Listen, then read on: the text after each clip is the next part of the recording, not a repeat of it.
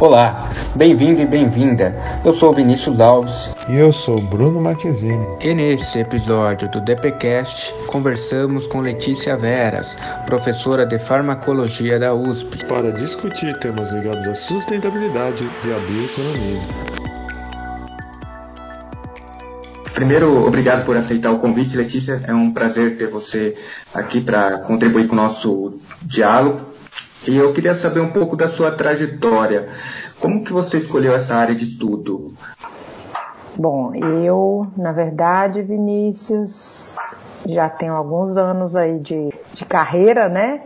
Eu fiz biologia na USP e depois eu fiz um doutorado direto e eu já trabalho com essa questão de bioprospecção de produtos naturais, principalmente voltada à atividade anticâncer, né, ao uso farmacêutico, desde o meu, da minha iniciação científica. Então foi um, um, uma coisa que começou muito cedo na minha carreira e a gente tinha um especial assim carinho pelos recursos marinhos, né? Eu fui formada no laboratório na USP pelo meu orientador foi o professor José Carlos de Freitas, que foi é, diretor do Centro de Biologia Marinha, então desde muito cedo a gente, eu me dedico ao estudo dos produtos naturais, principalmente aqueles de origem marinha. Quando eu acabei meu, meu doutorado, eu fiz um pós-doutorado ainda aqui na USP, mas como vocês vão rapidamente perceber pelo meu sotaque, eu não sou paulista, né? Eu sou cearense e eu vim para cá para fazer minha graduação, fiquei até o pós-doutorado, mas depois eu tinha muita vontade de voltar para atuar na, no Ceará. E assim eu fiz, onde eu fiquei 15 anos praticamente docente da Faculdade de Medicina da Universidade Federal do Ceará. Lá a gente também tinha um programa bem robusto, né, que é o que a gente chamava, fazia parte do Laboratório Nacional de Oncologia Experimental, que fica na Faculdade de Medicina, e a gente, na verdade, criou um programa de colaboração. A gente tinha a, a uma colaboração com o Instituto do Câncer dos Estados Unidos e colaboração com cerca de 50 laboratórios no território brasileiro. E isso possibilitou que a gente ampliasse esse esquema de, de avaliação né, de produtos naturais com finalidade farmacêutica, especialmente voltada pra, para o tratamento do câncer. E essa iniciativa rendeu muitos frutos, foi muito positiva. Em 2014, eu tomei a decisão de tentar voltar para São Paulo, né? E a gente, eu e meu, meu marido, que também é professor da universidade, fizemos concurso. Eu entrei então em 2015, eu fui contratada pelo ICB e nessa época também foi, foi muito interessante porque a gente estava construindo um, proje um projeto em escala nacional com muitos dos colaboradores também do Ceará, mas agora colaboradores também distribuídos no Brasil inteiro, que era o Instituto Nacional de Ciência e Tecnologia em Biodiversidade e Produtos Naturais.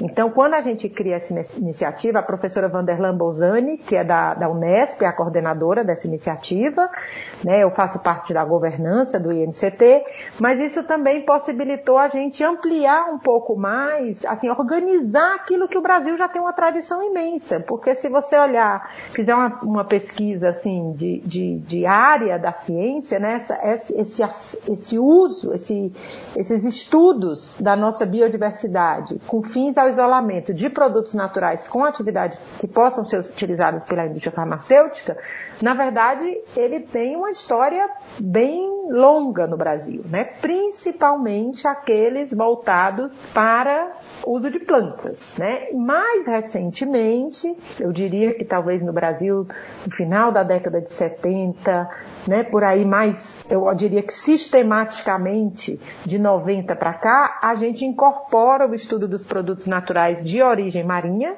e os estudos de produtos naturais oriundos de micro-organismos. Então, isso ampliou muito as nossas possibilidades. E aí, dentro do INCT, a ideia é não só mais farmacêuticos, mas a gente tem estudos voltados para bio, é, biocombustíveis, para é, uso na agricultura, cosméticos. Então, assim, ampliou e a gente tem essa, esse, esse grupo, né? O INCT, ele tem 45 pesquisadores de, se não me engano, 21 instituições no território nacional, incluindo a Embrapa também, né, que é mais de fim tecnológico, mas tem, tem rendido frutos muito interessantes. Então, espero ter respondido a sua pergunta, né? Difícil a gente resumir 20 anos em 5 minutos. Bom dia, Letícia.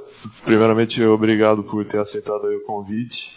Eu queria saber de você uma definição sua. O que seria exatamente farmacologia? Para você explicar para um público, público leigo que vai assistir a gente. Obrigada, Bruno. Eu acho que eu não agradeci o convite né, de vocês, mas eu, eu, eu, eu tenho o maior prazer de conversar e principalmente de, de, divulgar a ciência que a gente faz para o máximo de pessoas, né? Quando você me pergunta o que é farmacologia, tudo que é logia é um estudo de alguma coisa, né? Então a gente teria aí a definição clássica, o estudo dos fármacos. Mas fármacos não é uma coisa que é talvez de domínio de todos. Mas fármaco é aquilo que está medicamento que causa a ação do medicamento. Então, o que, que seria a farmacologia? Seria o estudo dos princípios ativos dos medicamentos, né? Porque às vezes, por exemplo, você toma é, é, comum, às vezes a gente confundir o medicamento, um nome fantasia, que é um nome dado pela indústria que comercializa aquele medicamento, mas dentro dele tem uma substância que causa a atividade que a gente deseja.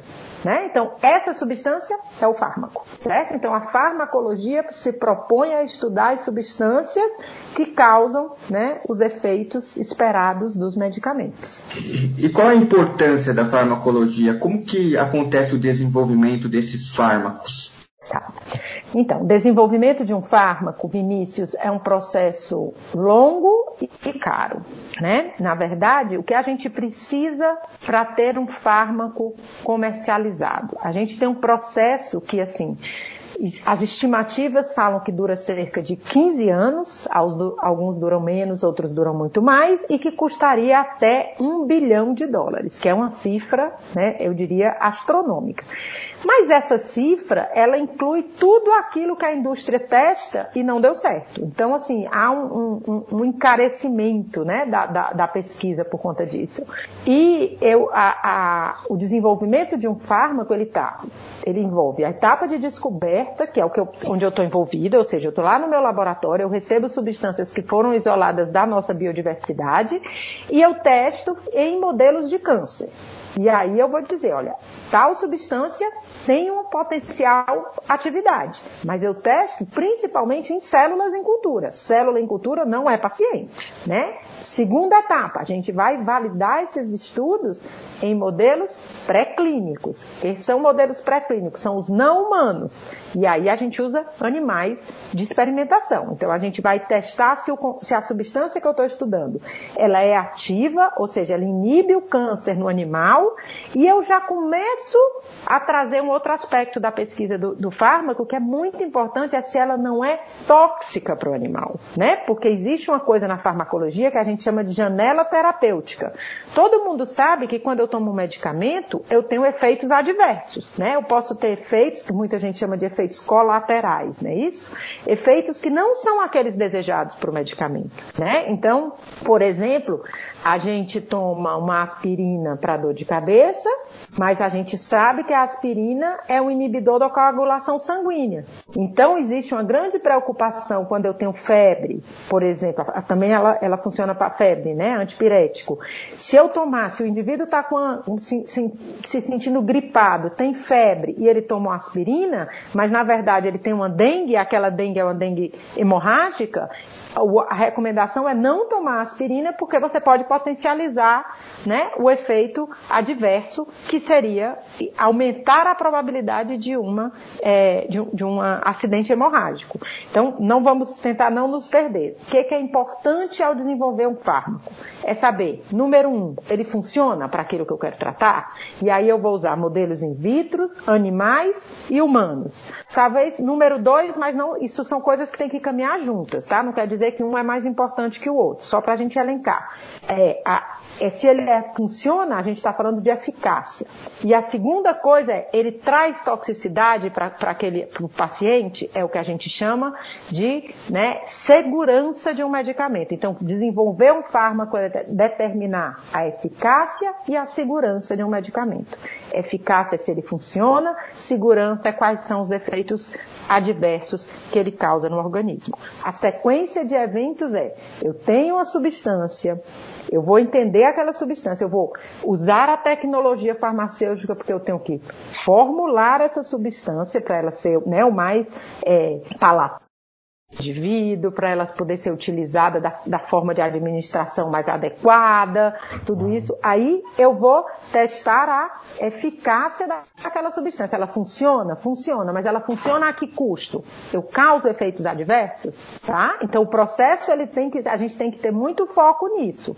Às vezes a gente brinca dentro da farmacologia que a eficácia ela pode ter, ser até menor, né? Mas a toxicidade tem que estar, tá, a, a segurança tem que estar tá garantida. Eu não posso intoxicar o meu paciente na tentativa de tratá-lo. E, e, eu mencionei aqui a janela terapêutica. A janela terapêutica é essa relação. Quanto eu preciso para causar, causar o efeito desejável e quanto causaria o efeito adverso. Quanto mais próximo essas doses estão, menor a janela terapêutica do, do, do meu medicamento.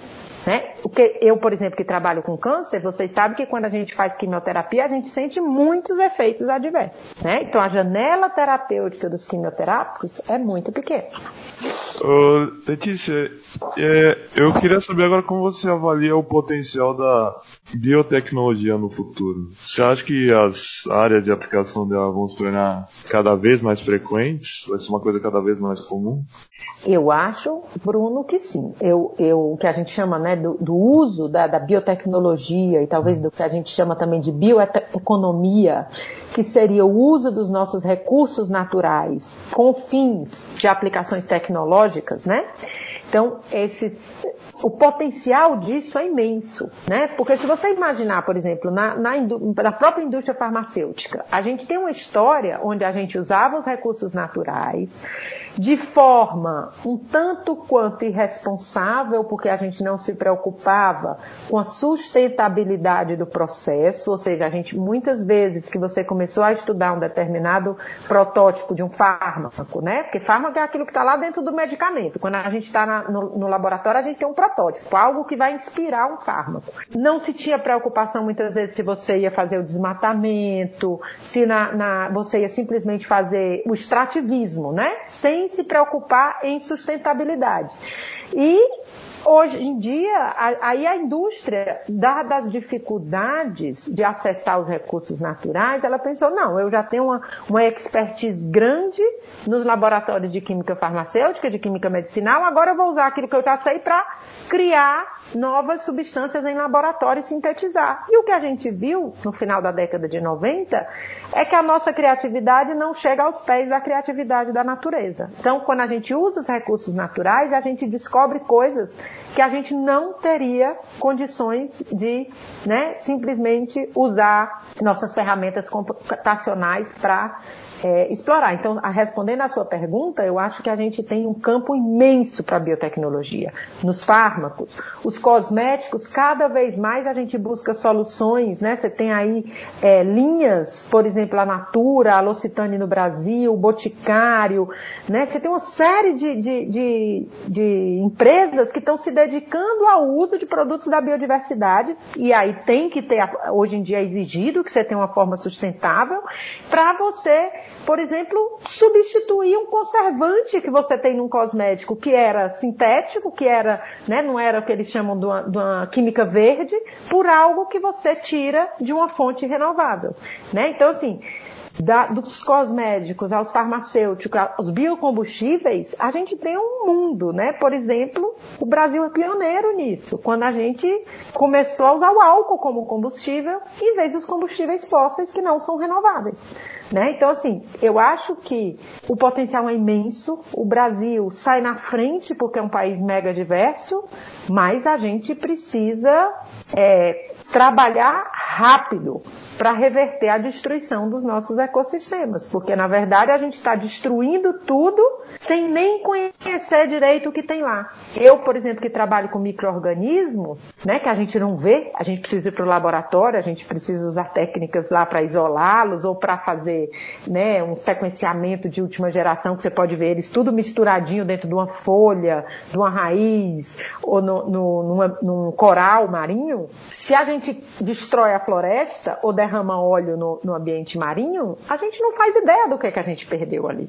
Né? A gente não conhece, a gente não conhece nem na totalidade as nossas árvores, pensando no ambiente terrestre, ou os nossos peixes, pensando no, no ambiente marinho, quiçá as bactérias que vivem ali dentro e fungos, né? Que podem ser assim, às vezes, sei lá, uma bactéria a gente pode isolar 30 tipos de substâncias diferentes com aplicações totalmente diferentes. Ok. Eu queria saber um pouco, é, para fazer uma tecnologia como essa, tem que ter uma capacidade científica muito grande. Como a senhora avalia é, o, o, onde o posicionamento do Brasil nesse aspecto, no fomento às pesquisas? Tá difícil a resposta, né? Porque assim, a gente teve uma mudança de cenário atualmente muito drástica.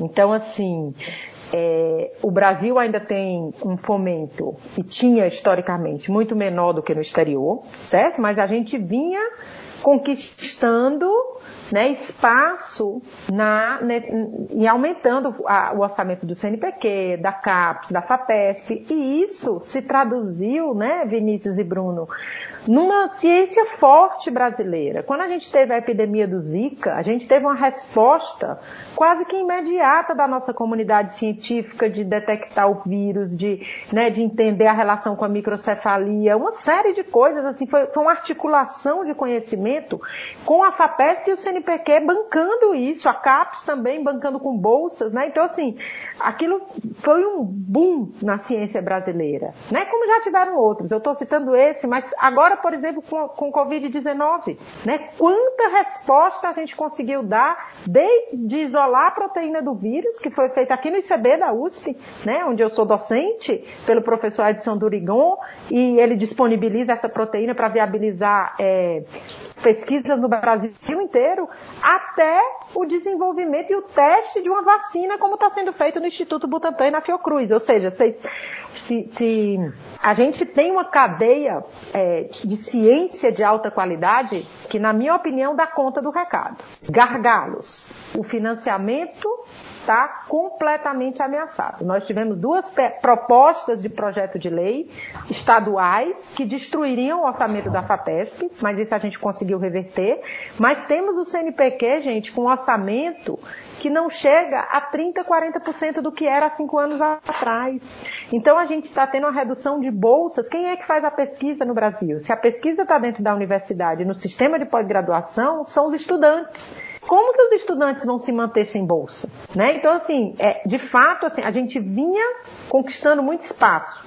E essas tragédias né, sanitárias que aconteceram, como foi Zika, chikungunya, Covid agora, isso mostraram que aquele conhecimento que às vezes a gente fala, ah, não pode aplicar em ciência básica. Não, a ciência básica, na hora que ela precisou ser aplicada, ela mostrou que tinha expertise no nosso país, tinha infraestrutura para dar conta dessa pesquisa. Só que agora a gente está assistindo um desmonte da ciência e tecnologia brasileira que é assim, é muito di difícil de ver, a gente luta, mas e como é que você estimula a juventude que tem a curiosidade, que tem a capacidade de trabalho, a criatividade, abraçar uma carreira que todo dia é atacada como se não fizesse o que tinha que fazer, né? E que é, é cara, não vale o investimento. Ou seja, eu não sei vocês que são mais jovens do que eu, mas para mim um país sem tecnologia forte, sem ciência forte, sem educação e saúde, ele não vai a lugar nenhum. Né? Então, assim. Sem dúvida. A pergunta foi: o fomento, a gente está vivendo um desmonte do fomento da ciência brasileira. E com isso nós estamos comprometendo diretamente a geração de tecnologia. Letícia, agora mudando um pouco de assunto, é, você faz parte de um programa chamado Biota, certo? Queria que você explicasse pra gente quais que quais são os impactos que esse programa pretende gerar, assim, e você explicasse um pouco o que ele representa, o que ele significa. Então, o Biota é um programa da FAPESP, né? Eu ingressei na coordenação uhum. agora no, no, em agosto desse ano, mas o Biota é um programa que ele tem 20 anos dentro da FAPESP.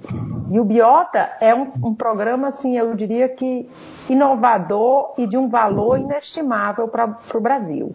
A gente tem um programa que, o que é que ele se propõe? A caracterizar, ou seja, ele tem um, uma, um, um viés que a gente precisa muito ainda, que é de inventário da nossa diversidade. A gente tem uma diversidade tão mega que a gente não sabe ainda tudo que a gente tem. Então ele começa com a caracterização seguida da conservação, então eu preciso conhecer e aprender para promover o uso sustentável dessa biodiversidade, certo? Então agora, se, se para quem se interessar, né, a gente teve comemorando os 20 anos do programa Biota, a gente teve uma série de webinars, certo? Que vão né, desde a, de como é que foi estabelecido o, o, programa, os estudos que seriam mais de, relacionados à conservação dos ecossistemas.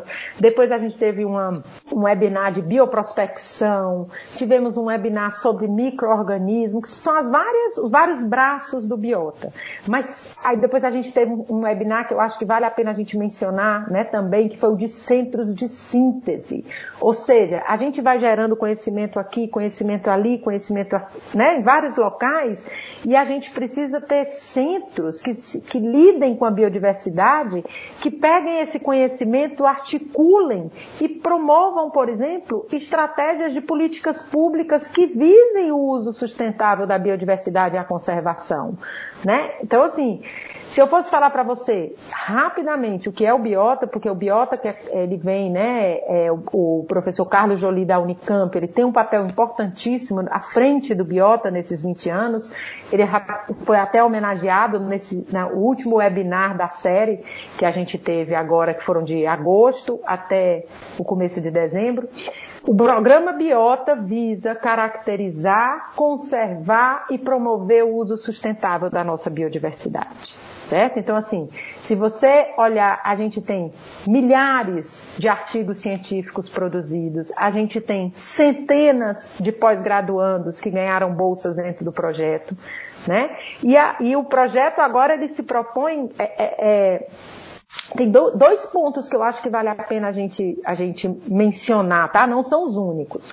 Mas ele se propõe a criação desses centros de síntese, não sei se está claro para vocês o que significa isso, mas seria assim, vamos sistematizar o que a gente conhece, vamos entender o conhecimento que a gente gerou e vamos propor né, é, uso nisso para promover o que a gente chama de serviços ecossistêmicos, ou seja, como é que o ecossistema pode fornecer serviços para a gente que possam trazer o benefício né, pra, pra, pra, de uso sustentável da biodiversidade para o para o uso do conhecimento tradicional associado, para é, agregar valor à atividade das comunidades tradicionais, né, que, que geram produtos dessa biodiversidade, como é que isso poderia ser utilizado.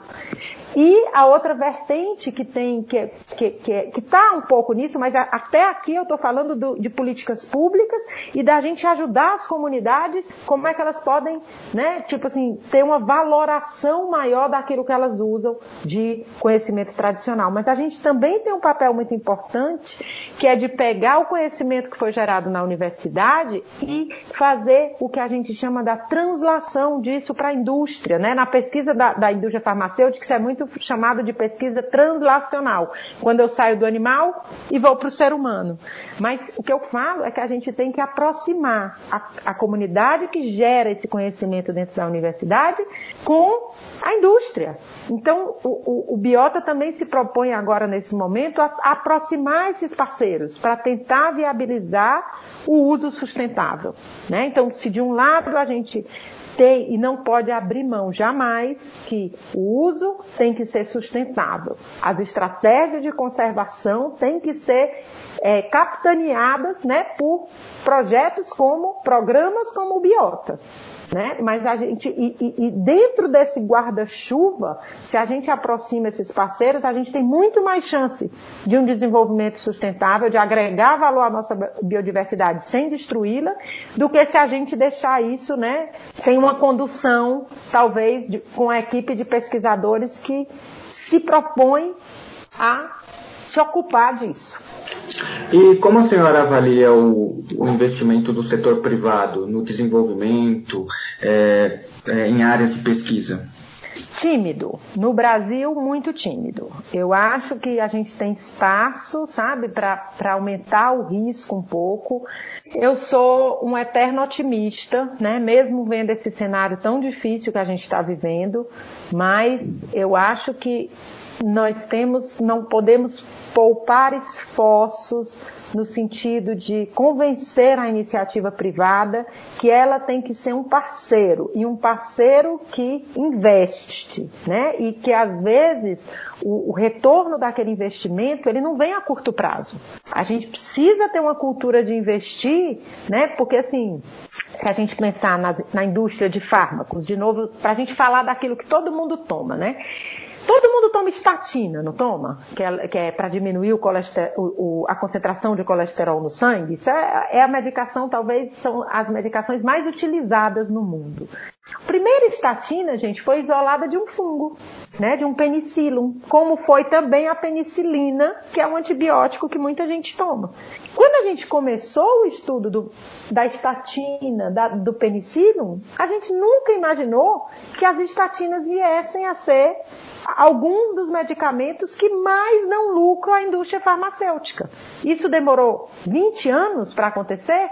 Demorou, mas as estatinas já se pagaram e já deram lucro imenso para a indústria farmacêutica. Então, assim, e hoje em dia eu não preciso cultivar o penicillium para ter a estatina. Hoje em dia eu já tenho substâncias sintéticas que foram de desenhadas a partir do conhecimento que eu obtive com a substância natural. Eu melhorei aquilo que a natureza me deu, tornei ela mais eficaz para trazer para aquilo que a gente estava conversando, né, com mais atividade e menos tóxica, certo? Então, assim, o que, que eu acho do, do investimento? Eu acho que a gente está começando a conversar melhor, a gente está começando a se entender. A FAPESP tem é, criado um ambiente muito propício a isso, né? ela tem toda uma linha de investimento de programas de inovação que pressupõe né, o casamento da academia com a indústria, certo? Com startups, com indústrias já estabelecidas.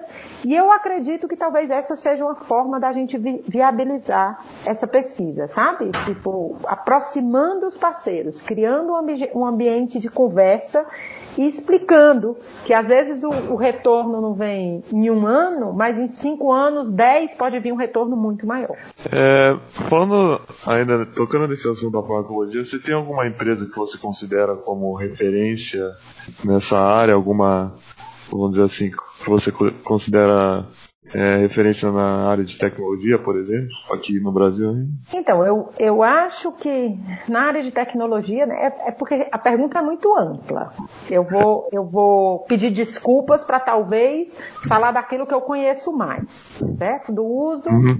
da diversidade, assim, de uma forma mais a, causa foi abraçada de uma forma muito eficiente, inclusive durante agora a comemoração dos 20 anos do programa Biota, a gente teve a participação da Natura dentro da nossa, de um dos nossos seminários de bioprospecção. Por quê? Porque é uma empresa que dedica né, parte da, da, parte não, né? Pelo como o próprio nome diz, todos os produtos e a linha Ecos e tem várias que são com base na exploração da biodiversidade. Mas é só a Natura? Não. Por exemplo, há talvez 10 anos atrás, a gente teve a aprovação do primeiro medicamento 100% brasileiro. Não sei se vocês sabem disso, mas a gente tem dois, dois ou três que são brasileiros, né? Que foram feitos do começo ao fim aqui. E o primeiro foi o Acheflan, que foi desenvolvido pelo grupo Axê, junto com o professor João Batista Calisto, que é da Federal de Santa Catarina, e eles desenvolveram um, um, um uma pomada né, e um spray de uso tópico anti-inflamatório que seriam, é, a gente estava acostumado a usar o cataflã, né, que é um, uma substância sintética, mas eles desenvolveram o axeflan com base numa planta, da cor, de uma córdia, né, e utilizando também informação de comunidades que usavam extrato da córdia, né, pegavam as folhas e faziam uma emulsão e viam a atividade anti-inflamatória daquilo. Então, assim, eu estou citando dois, viu, Bruno? Mas eu acho que que é uma pergunta, eu, eu sem dúvida estarei sendo injusta, tá? Eu estou citando dois exemplos que me vêm na cabeça, mas eu acho que essa ideia, por exemplo, o Boticário tem programas de conservação, tem linhas, a L'Occitane Brasil começou com uma linha muito grande na área de cosméticos, né? Você, você tem, isso está crescendo. Eu estou citando para ti algumas iniciativas que já viraram produto na prateleira da farmácia, certo? Mas, mas assim, tem muita coisa, porque pensar em biotecnologia é, é, um universo tão grande que eu posso causar, né? Tipo assim, por exemplo, biocombustíveis. A gente já tem o biodiesel, a gente já tem é, álcool. Está é, certo que a sustentabilidade dessa, dessa, do biodiesel e do álcool, eu, eu diria que ela é um pouco limitada, né? Porque a gente acaba devastando áreas plantar né, culturas que podem ser utilizadas aí. E eu acho que a gente já está tentando evoluir mesmo a indústria de biocombustíveis para algo mais sustentáveis, por exemplo, quando você pensa em usar algas, que você cresce em fermentadores e que você consegue tirar né, é, ácidos graxos que podam, possam ser utilizados na indústria de biocombustíveis. Então, assim, é, é, eu estou dando exemplos, tá? Não são os maiores, como você me perguntou, você queria o maior. Eu não vou saber se te responder se eu falei os maiores, mas eu estou te falando de exemplos de né, indústrias que estão nesse meio. Como que explica um pouco dos projetos que a senhora está coordenando, que envolve substâncias anti-câncer? Explico. É, na verdade, eu trabalho, né, na, no meu laboratório, o nosso principal projeto se propõe a utilizar substâncias produzidas por bactérias marinhas no tratamento do câncer. Então, assim, do começo já é uma coisa muito inovadora para o Brasil. A gente está fazendo isso há uns 15 anos, tem outros grupos que fazem, mas o que, que a gente tem? A gente tem uma parceria com o CNPq e com a Marinha do Brasil, e aí a gente vai em várias ilhas, como Fernando de Noronha, Atol das Rocas, Arquipélago de São Pedro e São Paulo, Trindade e na costa, e o que a gente coleta geralmente é areia. A gente mergulha, coleta areia, ou coleta um pedacinho de coral, ou, ou esponja, ou uma assídia. Chega no laboratório, a gente vai usar técnicas para isolar bactérias que crescem associadas ao sedimento, que é areia, ou aos animais marinhos que a gente coletou. Isso a gente faz em laboratório, a gente usa técnicas de microbiologia e no final a gente tem culturas de bactérias isoladas. A gente cresce isso e aí a gente consegue extrair as substâncias que elas produzem. Essas substâncias vão ser testadas em modelos de câncer. No meu laboratório a gente estuda principalmente melanoma, mama, câncer de mama, câncer de cólon e glioma, né? E glioblastoma multiforme, que são tumores do sistema nervoso central. Então a gente, primeira coisa que a gente vai ver é se essas substâncias que a gente, que as bactérias produzem, elas são capazes de matar as células tumorais, né? A partir dessa informação, eu vou lá no laboratório caracterizar toda a atividade, ou seja, ela mata a célula tumoral, ela impede que ela divida, por quê? Né? E aí a gente caracteriza uma coisa que a gente chama de mecanismo de ação, que é como a substância age. E no final, quando a gente tem isso bem caracterizado, a gente leva essas substâncias para testes em modelos animais ou em modelos de, por exemplo, no caso do melanoma, a gente tem uma, uma, uma parceria com a professora Silvia Stuck, que é da farmácia, onde a gente testa em modelos de pele reconstituída. Então, para a gente minimizar o uso de animais, a gente pega é, tecidos de biópsia, que são né, é, gerados na, na, no, nos hospitais, a gente precisa de uma autorização do comitê de ética, mas a gente faz um modelo de pele reconstituída e aí você implanta o melanoma naquela pele e você trata aquela pele. É já uma forma de você olhar né, se a, a, nossa substância isolada teria efeito num modelo um pouco mais complexo do que as células em cultura. Então, assim, essa pesquisa tem muitos parceiros, tá? Nossa equipe da FAPESP, eu sou coordenadora, mas a doutora Glaucia Santelli, que é do ICB, também é minha é, pesquisadora principal, e eu tenho na equipe, desde do professor Tito Lotufo, que está no Instituto Oceanográfico, ajudando na, na coleta dessas amostras professor Gabriel Padilha, que é microbiologista, que ajuda na identificação e no isolamento das bactérias. Professor Norberto Lopes, que está em Ribeirão Preto, é, professor Marcelo Pena, que está no IB, da, da, USP, professora Paula Jimenez, que está na, na, na, Unifesp, só para vocês terem uma ideia da, da complexidade da equipe todo mundo trabalhando juntos para que essa pesquisa possa acontecer. Ou seja, desde coletar a amostra lá numa ilha, que a pessoa precisa ter todo um treinamento em mergulho, né? E tem que saber o que ela quer coletar, identificar o coral que ela vai coletar, até a turma da micro que cultiva e isola as bactérias, a turma da química que isola as substâncias e identifica, a turma da farmacologia e da biologia celular que estuda essas substâncias nos modelos de câncer. Né? Não sei se vocês deu, deu, deu, deu para perceber a complexidade do, do projeto, mas ele só funciona porque a gente tem um time potente e envolvido nessa, nessa pesquisa. Certo. E quanto aos biomas, você consegue classificar quais estão sendo as áreas, os biomas mais pesquisados? Olha, eu acho que no Brasil a gente tem historicamente, né, um estudo de cerrado, Mata Atlântica, certo? E no Nordeste com a Caatinga. Eu acho que mais recentemente, do ponto de vista de, é, de, digamos assim, de bioprospecção, a gente incorpora a Amazônia, você tem muitos grupos, você tem um centro de pesquisa de biotecnologia na Amazônia, né? Você tem o Instituto também, o INPA, você tem a UFAM, que é a Federal do Amazonas, e a Federal do Pará, que também estão lá, assim, é, eu não gosto de nomear porque a gente acaba esquecendo alguém, né? Mas você tem, eu, eu diria assim, eu consigo dizer para você que com certeza a nossa pesquisa historicamente, ela começa nas plantas. E quando ela começa nas plantas, ela começa principalmente na Mata Atlântica, no Cerrado, na Caatinga e na Amazônia. Aí eu já falei quatro biomas brasileiros, né? A gente tem ainda os pampas, que estão lá no, no sul, que também vem sendo estudados de forma mais sistemática, e o bioma marinho, que ao longo, como eu falei para vocês, talvez ele foi o último a começar a ser incorporado, mas a gente tem um esforço grande de caracterização desse bioma e a gente tem um interesse muito grande da Marinha. E isso facilita, né? Porque, por exemplo, para eu pagar uma expedição para ir ao arquipélago de São Pedro e São Paulo, não sei se vocês já ouviram falar desse arquipélago, mas ele é o ponto mais distante da costa brasileira. Ele é um terço do caminho para a África. E é interessante porque ele não tem nem 100 metros quadrados. Mas como ele é território brasileiro, eles nos dá em todas as milhas de zona econômica exclusiva para o Brasil. Isso só é possível se o território for ocupado 365 dias no ano, né? E aí como é que a gente faz? A gente faz através de uma parceria Marinha, CNPq pesquisadores.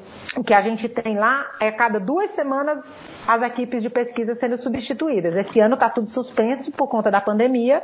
Quem está ocupando é a Marinha por causa do risco, né? Que a gente não, não poderia garantir a segurança dos, das equipes.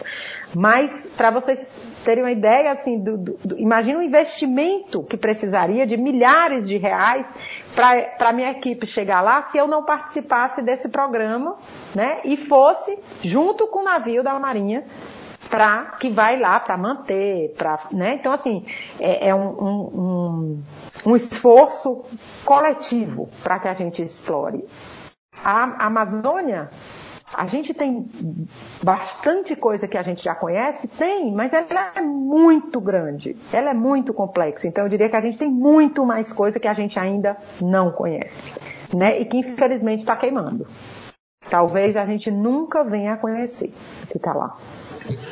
Então, é, por fim, a última pergunta é como o desmatamento prejudica esse futuro de aplicações biotecnológicas e como você enxerga esse, essa nova economia que pode surgir Olha, Vinícius, o, o, desmatamento ele prejudica tudo, né? Ele prejudica porque ele desaparece com as espécies que estão lá, as que a gente conhece, as que a gente não conhece. Ele prejudica porque ele prejudica o ciclo do solo, ou seja, a gente sabe que é um solo que se a gente modifica a vegetação, aquele solo tem um empobrecimento. Então, assim, ele, ele simplesmente é, é, tipo assim, devastador. Eu acho que a gente. E o Brasil tem. O Brasil tem tecnologia agrícola que é invejável para muitos países. Então, ele tem como ter soluções que talvez não seja um caminho mais barato e fácil, que é desmatando, mas ele tem, é, de novo, são soluções que talvez em um, dois anos pareçam mais caras, mas em 10, 20 anos elas vão ser muito mais sustentáveis. E elas vão abrir um mercado que a gente não vai ter mais acesso se a gente não tiver responsabilidade ambiental. Então, assim, é uma tragédia que infelizmente a gente está vendo acontecer na frente dos nossos olhos. E como é que eu enxergo a economia? A economia, ela, eu acho que Bruno já me perguntou, eu acredito que a gente tem aí um potencial eu não tenho dúvida que a floresta de pé, ela vale 100 vezes mais do que a floresta, do que o, o, o solo, né, que você é capaz de usar ali na agricultura quando você derruba a floresta. Então, assim, a gente a gente está queimando dinheiro. Na verdade é essa. Quando a gente desmata, a gente está queimando muito dinheiro. E se a bioeconomia pode ser um caminho muito rentável para o nosso país, a gente está queimando ele junto. Né? Então, assim, tem potencial? Tem, mas a gente precisa urgente incorporar estratégias de conservação dos ecossistemas e de uso sustentável. A gente pode melhorar nossa produção agrícola naquilo que já está sendo utilizado. A gente não precisa fazer tudo de forma extensiva, destruindo regiões de mata. A gente não precisa sabe, fazer o garimpo ilegal, porque a gente polui muito, né? A gente é, é, é, responsabilidade. Eu acho que o Brasil ele só vai ter solução. Desculpa ser um pouco pessimista, mas se a gente incorporar, vocês falaram que aqui é uma série de entrevistas sobre desenvolvimento, né? A gente só vai se desenvolver se a gente tiver responsabilidade social, porque a gente não se desenvolve deixando as pessoas para trás e responsabilidade ambiental. Porque o preço do desenvolvimento sem conservar nossos recursos é muito alto. E ele é de durabilidade muito limitada. Ele não vai resolver o problema do Brasil. É, eu queria agradecer é, a sua participação. Muito obrigado por disponibilizar seu tempo. Sei que é corrido para dar a entrevista. Não, eu que agradeço, Vinícius, agradeço, Bruno. Obrigado. desejo muito boa sorte aí com a iniciativa de vocês.